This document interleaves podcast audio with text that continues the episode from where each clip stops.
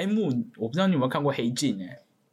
哎，我最早好像是哎国中还是高中的时候，反正听蔡康永说吧，有一个英国的影集《黑镜》很值得追，然后那时候有透过一些网络一些就去看过一集，然后那时候真的觉得内心很觉得很。对很沉重。Design 啾啾，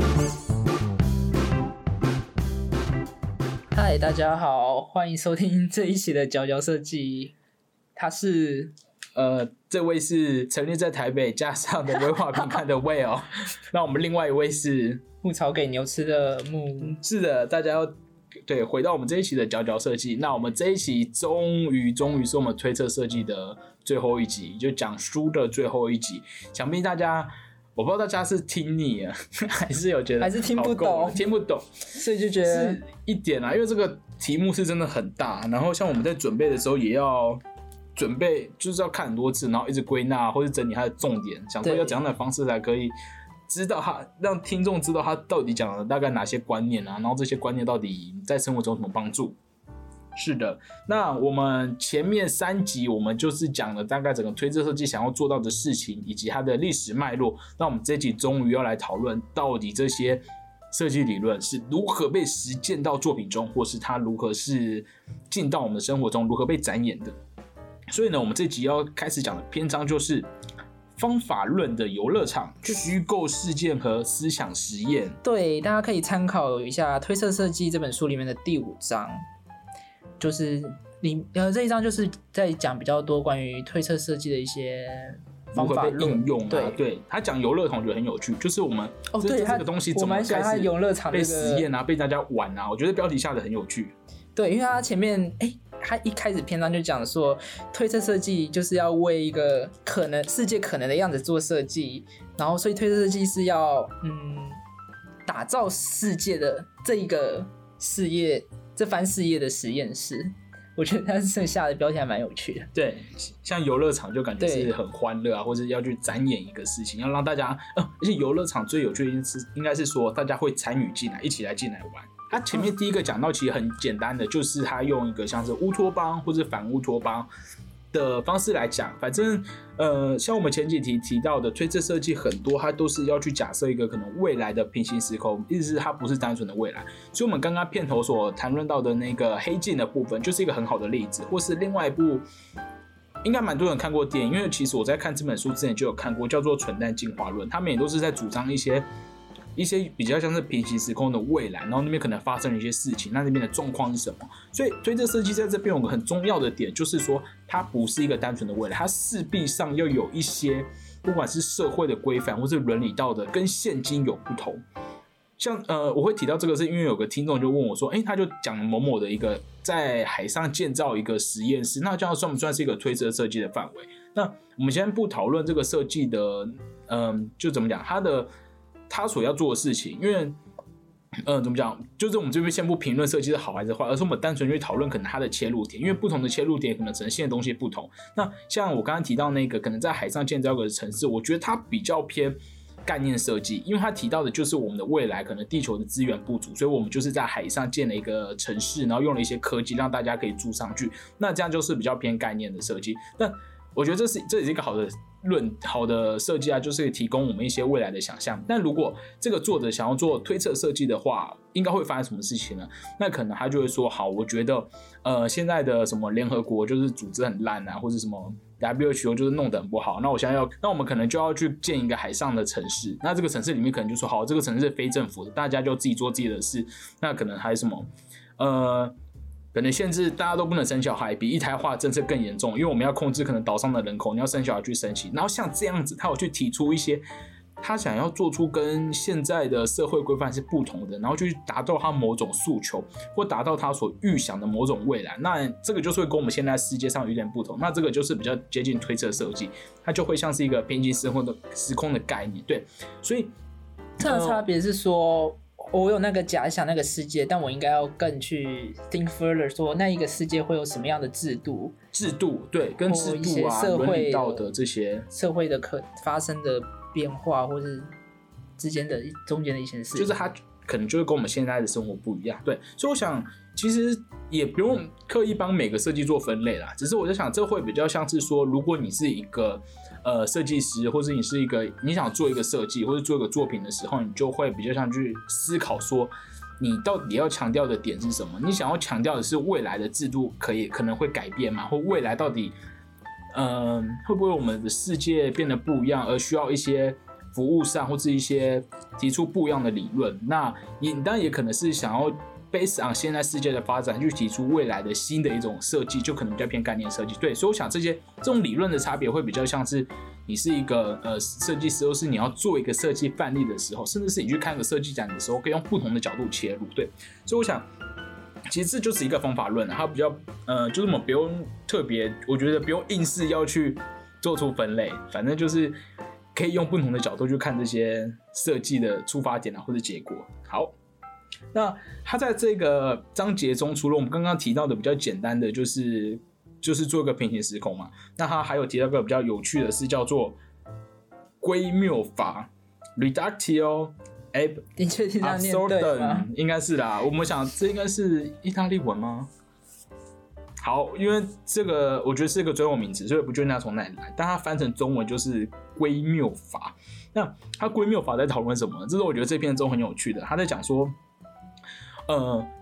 这个设计师他要做到某一个，他要做的是逻辑验证，但他的逻辑在验证中，他一开始就觉得这个逻辑是不合理的。但不合理的时候，他可能有一些的确是适合提供给大众讨论的。那他就想说，那我就是要把这个东西做完。我做完之后，就会得到一个不合理的结果。但这个不合理的结果，它就是可以来让大家知道，说我一开始我提出来的东西是怎么样的不合理。这个有点像是什么呢？有点像是一个 media 一个宣传的角色，他就是透过他就是要做个很荒谬的东西，去让大家知道他一开始想提的提的那个理论是什么，或他的主题是什么。那这边这个作者他叫什么名字？Thomas 汤哎汤马斯斯威治 The Toast Project。他主要哎，我今天听之前王爱丽直播在讲推测世界的时候，好像也有讲到这个 project，一直好像是他学弟吧？哦，是，对对对，这是一个蛮新的东西的意思。然后好像有在 TED 上面有演讲，去分享他这个 project，我觉得大家也可以去看看，他其实蛮酷、蛮有趣的一个设计师。那时候好像就是从日常周围的一些物件思考，然后发现，哎，土司机这样的东西现在满足我们可以烤吐司的一个功能的需求，所以他接下来就开始看土司机这个产品嘛。然后后来发现，要主哎，如果以现在的这个时空背景下，就目前这个世界时空背景下，我们一般人有办法去打造出一个土司机吗？只是他，但你也知道，因为现在这个高度分工，对高度分工的产业的状况嘛，虽然明知道不可能，但是他想要去陈述这样子的，让我们去反思一些事情，所以他就开始去。然后后来就开始先研究土司机，然后后来他发现里面是有四百零四个不同的零件组成的，然后里面也都各自用不同的金属材料去制成的，像是铜或铁或镍，还有云母，甚至塑，还当然还有塑胶嘛。所以他接下来就要打他接下来这个他的 project 的计划就是。要用他自己的力量，然后去开始做出一台土司机，所以他靠开始跑各种工厂，或还甚至去那个矿区去采矿，从铁砂里面去提炼成铁，然后最后透过自己的力量去做出一台土司机烤吐司，然后他最后就做出了一台看起来很烂，就是可能都他手工会想办法弄的吧，所以就看起来像是融化的塑胶外壳，然后电线也是看起来很手做，把它缠在一起。虽然这个土司根据他的说法说最后几乎是可行的，几乎是加了，但看起来就是一个你会就看起来莫名其妙的东西。不过这个就有趣的点就在于说，的确我们所有的观众看到这个东西就觉得这个东西太荒谬了，你反而会去注意到他一开始所提出的论点，就是提出说，在我们这样高度分工的呃高度分工时代下的人类，其实是我们好像是。比较没办法单一独自的去完成某一个器物，对他有点是透过他这样很荒谬的研究或展演的手法，反过来让我们知道说他一开始想讲这个理论是不呃是有点荒谬的，反而达到一种宣传的效果，对，所以这也是推测设计中所讲的一个方法，不用是很实用、很真实性的一个东西，但它的确是透过这种。不可能发生的状态的下，他去试想好，我就是用五种材料去做这个假设就已经蛮不可能。然后反过来去阐述它的这个概念。对，它里面还蛮有趣，它就是有分享到说，其实可以熔铁成沙的这个技术，如果要可以自己做的话，它有去，它里面有去查资料，是说是是十五世纪的人才能还可才可以再办到这样子的事情发生。然后对啊，所以就像烤面包这样子很我们很看似平常很简单很日常的东西，但其实它后面光那个机械制造，其实 以现代人来说，可能没办法凭一己之力去办到。嗯嗯嗯嗯嗯，然后刚刚分享第一个关于推测设计的一个思想实验，第一个是归谬法嘛。接下来第二个，他这本书里面有提出的方法就叫反事实，叫 counterfactual。哎，这个反事实是什么呢？我们可以，我们现在从举个例子来讲，吼，就是假如说，嗯，如果我们现在这个，如果呃历史回推，如果那个那时候那谁，谁，民进党没选不是不是不是，啊，不希特勒，希特勒。哦，好，我们如果用远一点的对对对讨论。如果希特勒赢了第二次世界大战，大家有没有想过我们现在这个世界会会变成什么样子？嗯嗯，所以其实反事实有点是在呃以现在的事实，然后去回推过去，如果某件事呃有呃其他事情发生，或其他事事情发生的可能的选项是走了那条路的话，是，那我们现在世界会变成什么样子？其实它有点也是一个平行事件，只是它跟我们世这个世界的分支点是在好久以前的某个历史事对，件。开始做分支了。是，然后他这本书里面提到的例子，他哦，他里面这本书提到的例子就比较简单，就是它里面提到关于反事实的另外一个比较大家可能比较容易理解的案例，是他举一个生物学家的案例。如果这个人他现在职业不再是生物，不是做生物学家，而是做工业设计师的话，那他会设计出什么样的产品？所以他就有像我们之前有聊到的那一会走路的磁碟机，还有会打喷嚏的那个，啊会打喷嚏的也磁是磁碟机啦，也是都都一样，磁碟机就是关于维护。所以它就是透过用一些生物的行为去付诸在产品设计上面。哦，这好像我很少没有，我没有听过这种主题耶，就是假如某个人假的嗯对，假如某个人是什么？因为现在的设计师，我们顶多就想说我们是使用者这件事，我对们好像不会说，假如我们是生物学家，那我们还是回来设计我们的设设计产品会对发生什么事？我觉得这个之间角色的转换我觉得蛮有趣的。好，我们前面就提了两个嘛，我们现在这边在这个游乐场里面，我们提到第一个是什么乌托邦，第二个是归谬法，然后刚刚又提到了像是反事实反事实。那大家可以注意到，现在这种东西，我们现在提到这几个东西，都跟我们现在日常生活中，尤其是我们在产业中不会去提到这样的东西。那在这里呢，设这个嗯。Speculative Everything，他这本书也提到说，我们好像都变成了一种善于否认的虚构家。这个在讲什么呢？哦，这个讲说蛮有趣的。对，就是我们现在好像都被产业吸收，或是因为我们的工作，我们需要去产出一个有效的东西给社会或给市场或给公司，导致于我们一开始会直接去否认掉这种不可能发生的事情。所以他就说，这边有点像是提醒我们，在我们不管我们可能。可能我们自己在做我们现实的案子有点难，但如果我们要去做一些其他的设计案，甚至去看展览的时候，我们必须要去停止我们这种被我们的职业或被我们的产业框住的这种枷锁。我们应该要不要一直去否认这种不可能发生的可能？这样子，我觉得这边想讲的是说，其实我们现在的设计师，其实某种程度也都是一种虚呃虚构家，只是我们很不想承认我们是这方面虚构家。它里面怎么讲呢？像是很多品牌在展示他们品牌理念的时候，呈现的一些画面。其实都是设计师去假想的那种未来，或者甚至设计像一些未来车的概念啊，呃，服装秀的概念。但是这些的虚构都是好像被依附是，这些都是产业在去做的梦，而且我们是为了这个产业去打造这个梦。但其实推测设计这本书里面有希望可以更跨出一步，是我们有没有办法去实现这个社会的梦？所以这也就造成说。我们所服务的不再会是产业下面那个消费者，是而是可能是这个社会下面的公民消费者。对我觉得这个好像在工作中很难运用到这一点呢。不过的确是可以保持对，可以保持啊，就是可以有这样的一个想法在这样子。然后其实关于虚构世界这个这个大领域里面，其实不是只有设计这个角色再去承担的，像是哲学，其实也都是一种推测啊。然后还有很多像是我们看到的一些科幻电影，或者是一些文学类，他们其实都在讨论都是关于虚构世界的议题。但我们推测设计扮演的角色是什么呢？我们可以从这边去理解一下，是说。在电影方面，我们可能因为电影的呈现一些声光或视觉图像，他们呈现的虚构是蛮容易可以让观看者去理解他们想传达的虚构是什么。所以在这个电影范畴下面的虚构的话，呃，观看者他们可能就是会比呃比较承担是被动接受的角色，然后那个虚构的世界的画面对他们脑海中也会比较具体，就是电影拍的样子。然后文学，呃，另外一个光谱的另外一端比较偏文学的，文学传达的虚构世界，因为可能就是比较从文字上面去跟观者去做沟通，所以也会呃，阅读者就会比较需要花一点心力去透过字、透过文字去想象他们想传达的那个虚构世界是什么。所以每个人可能脑海里面，我可能看同样一本小说，可能脑海中产生的画面都会不一样。然后推测是有点是介于这两者之间，他不想要那么把那个明确的世界让真实。对那么直接的传达给观众，因为他希望有观众还保有一点自己自己的想象力，嗯，然后但也不希望像文学一样，好像嗯又别那么明确，是。它有点介于中间，所以这边又可以提到是说，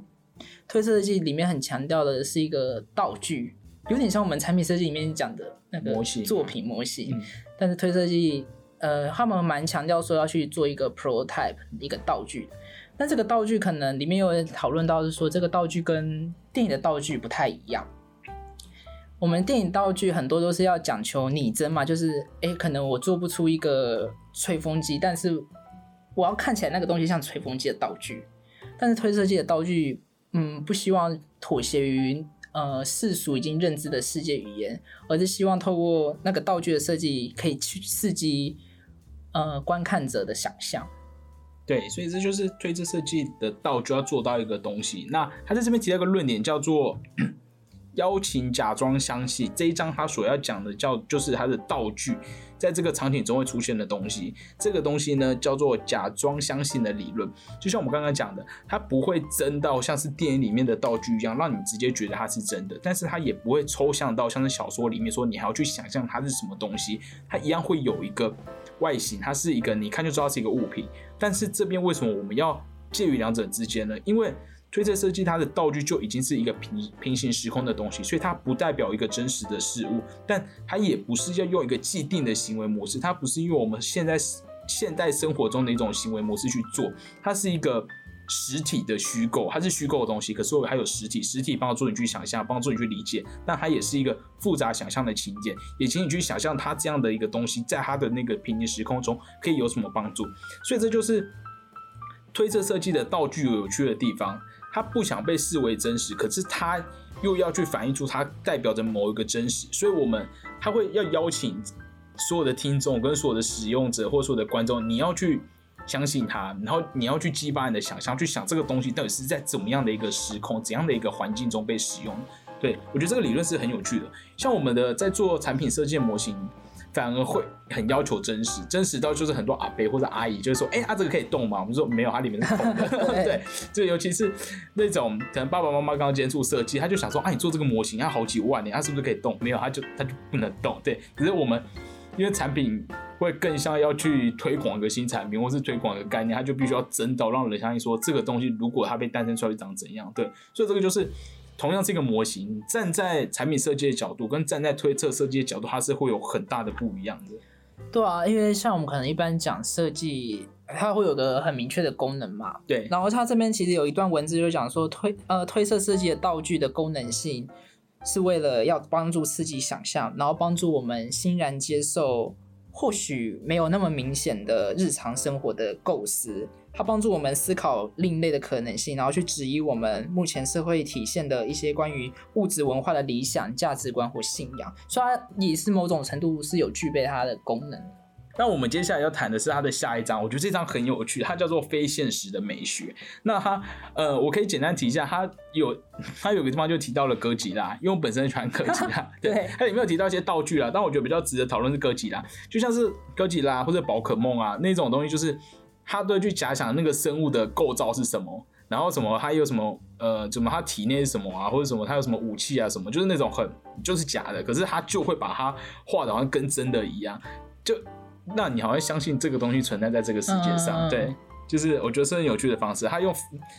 这种非现实是一个有点像平行时空，可是他把它他透过可能绘画或是一些不管是小说什么电的形式，把它呈现的成为一种像是艺术的展现。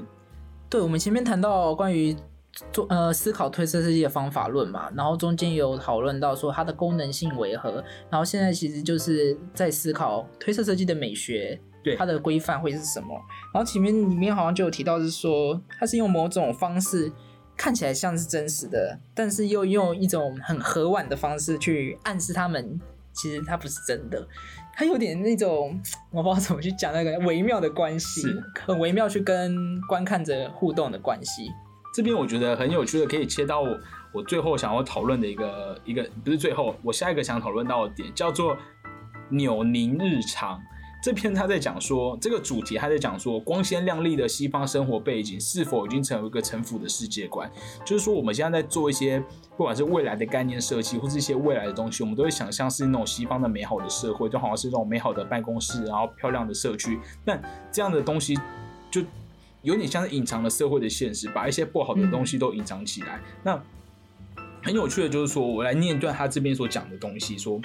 但为什么这些隐藏的现实对于推测设计的美学而言是有趣的呢？我们认为这是因为它们本身就跨足非现实的领域，而我们很难相信其中许多是真的。每一个地方或装置，就算不是独一无二，数量也极为有限，我们不大可能亲眼看过。它们表现出某些人觉得不存在这个世界的极端价值，它们似乎属于某个平行世界，而我们这个世界的极端层面不知怎么在那边的化整为零。在某些日例子中，我们惊讶地发现，那竟是我们这个世界的事实。对我们来说，这些推测美学的原始影像，也暗示着一片技术失意的风景，也位于我们现在的所处事实，以及我们有潜力变成什么样的某处。好，我会讲这一段，就是我们刚刚提到哥吉拉，或是你提到那个一些美学东西，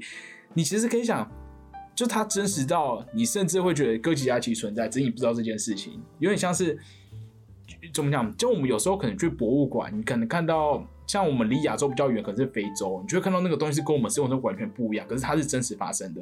所以就想我们现在所推测的一些东西，它有可能发生在我们未来。它就像我们可能去博物馆或者我们在看电影一样，我们以为我们不知道这件事情发生，可是它其实存在，但它又荒唐到可能跟我们现实生活中离太远。那时候你觉得哥吉拉会是真的？我不会觉得它是真的，可是或者怎么觉得它？可能发生，可能发。生过，因为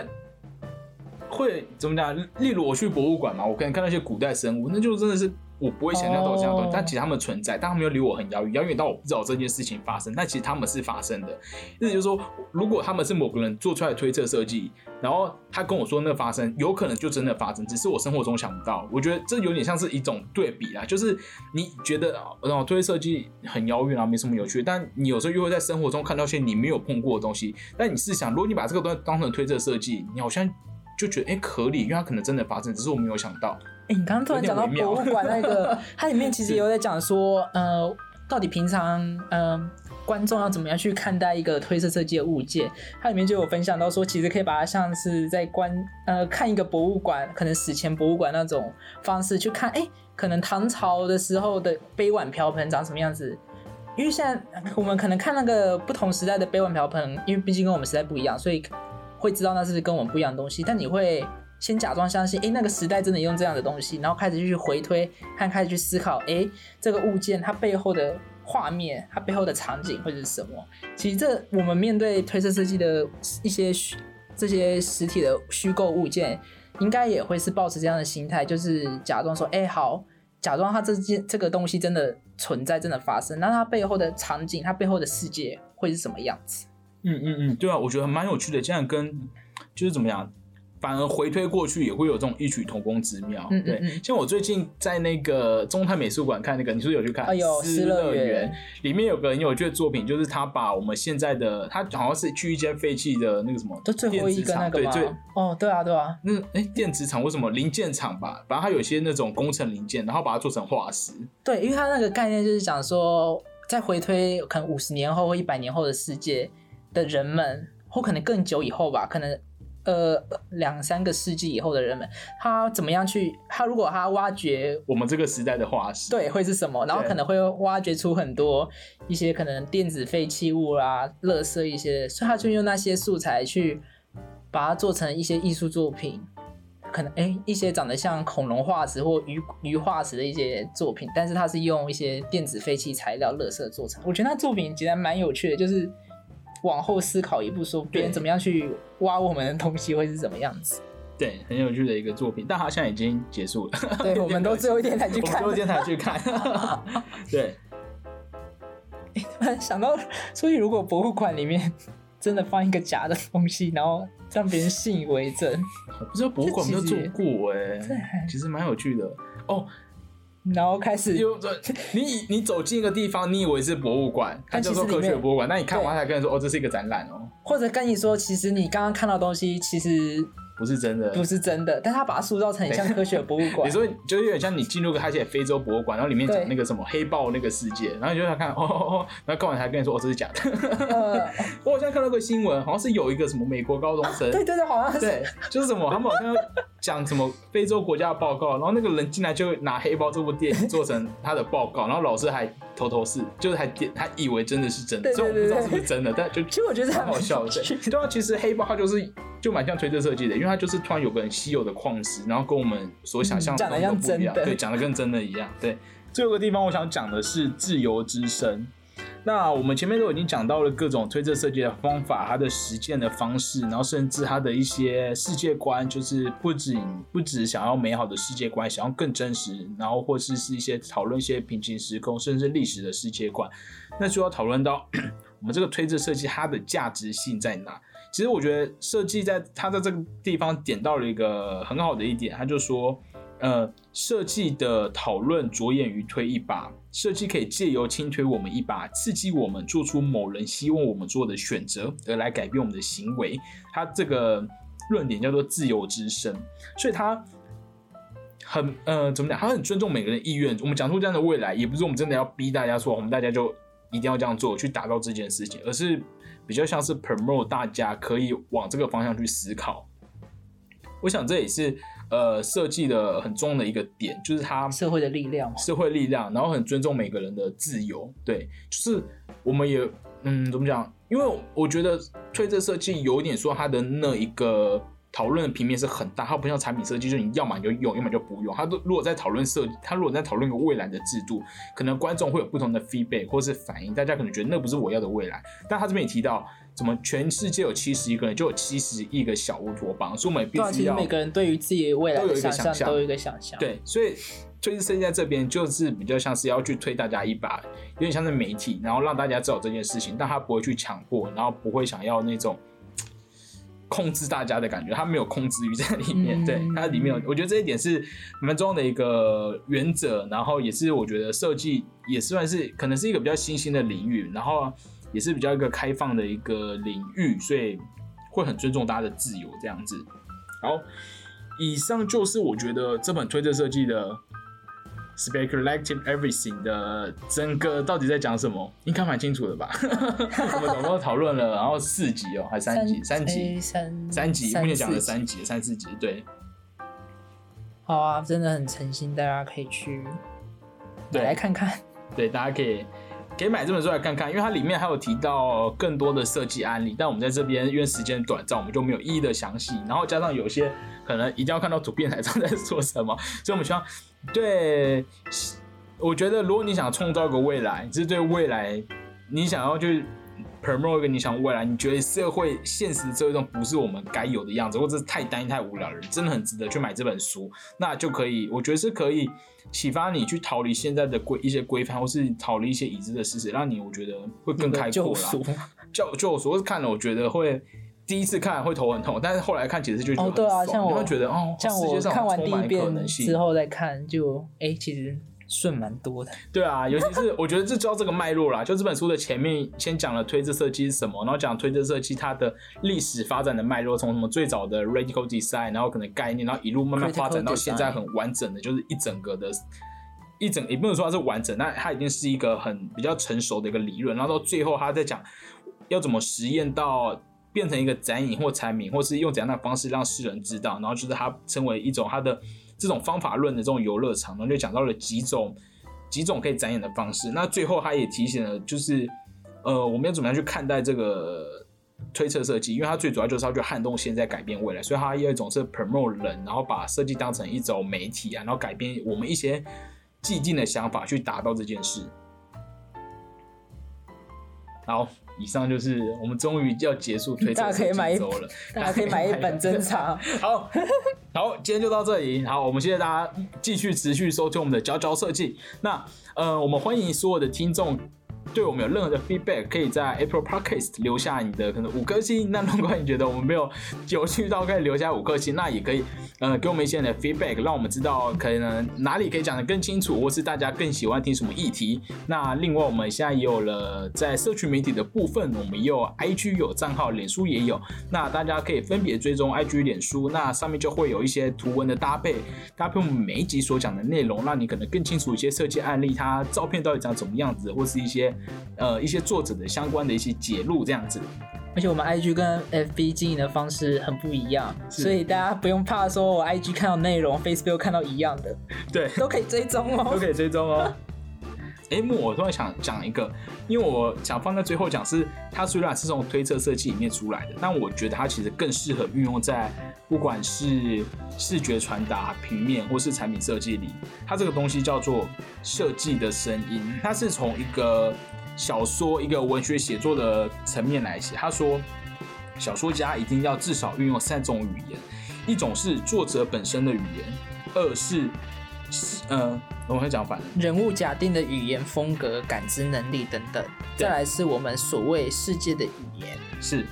那他这个在讲什么？我觉得他跟我们做产品，或者是我们要做海报或者平面有点关系。第一个是你设计师会有自己的风格，阐述事情的方式，但是你不能。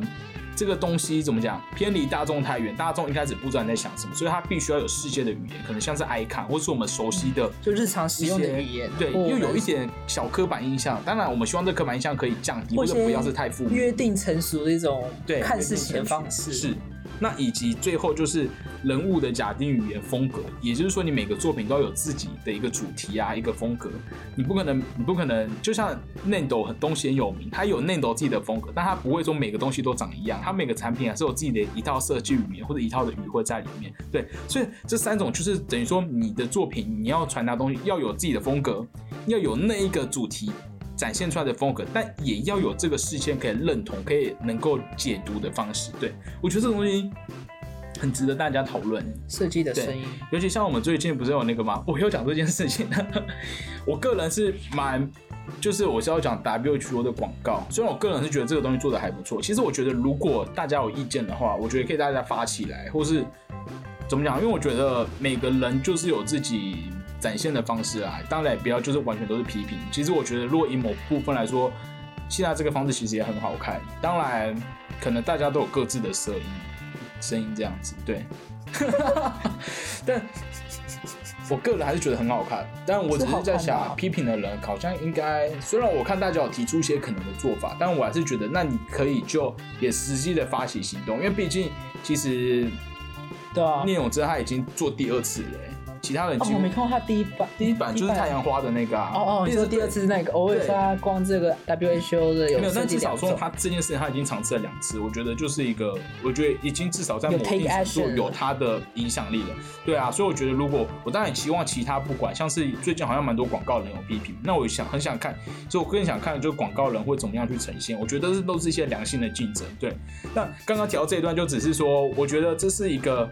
我们设计就是可以。要有的三元素啦，那这样子就是可以让这个产品是更能够被大家解读的，因为有它的影响力跟宣传，你会被大家读得懂，也是这个设计最重要的点，就是它跟艺术品的不同嘛。对，所以可以知道我们这几种元素，那个掌握的程度不一样，就可能创造的结果对产生不一样的设计方的呈现。这个感觉是推特设计，哎，我不能说最有价值，但我觉得是一个，它好像更像一个中心理念啊，就不管你要做什么。产品设计什么概念设计推测还是服装什么什么都好像要有这种这这个想法在里面，对对啊，你面对不同的命题，可能中间拿捏都不一样。对，好，以上我们终于要结束了哦，以上就是我们关于这期对这设计的内容，大家再见，拜拜。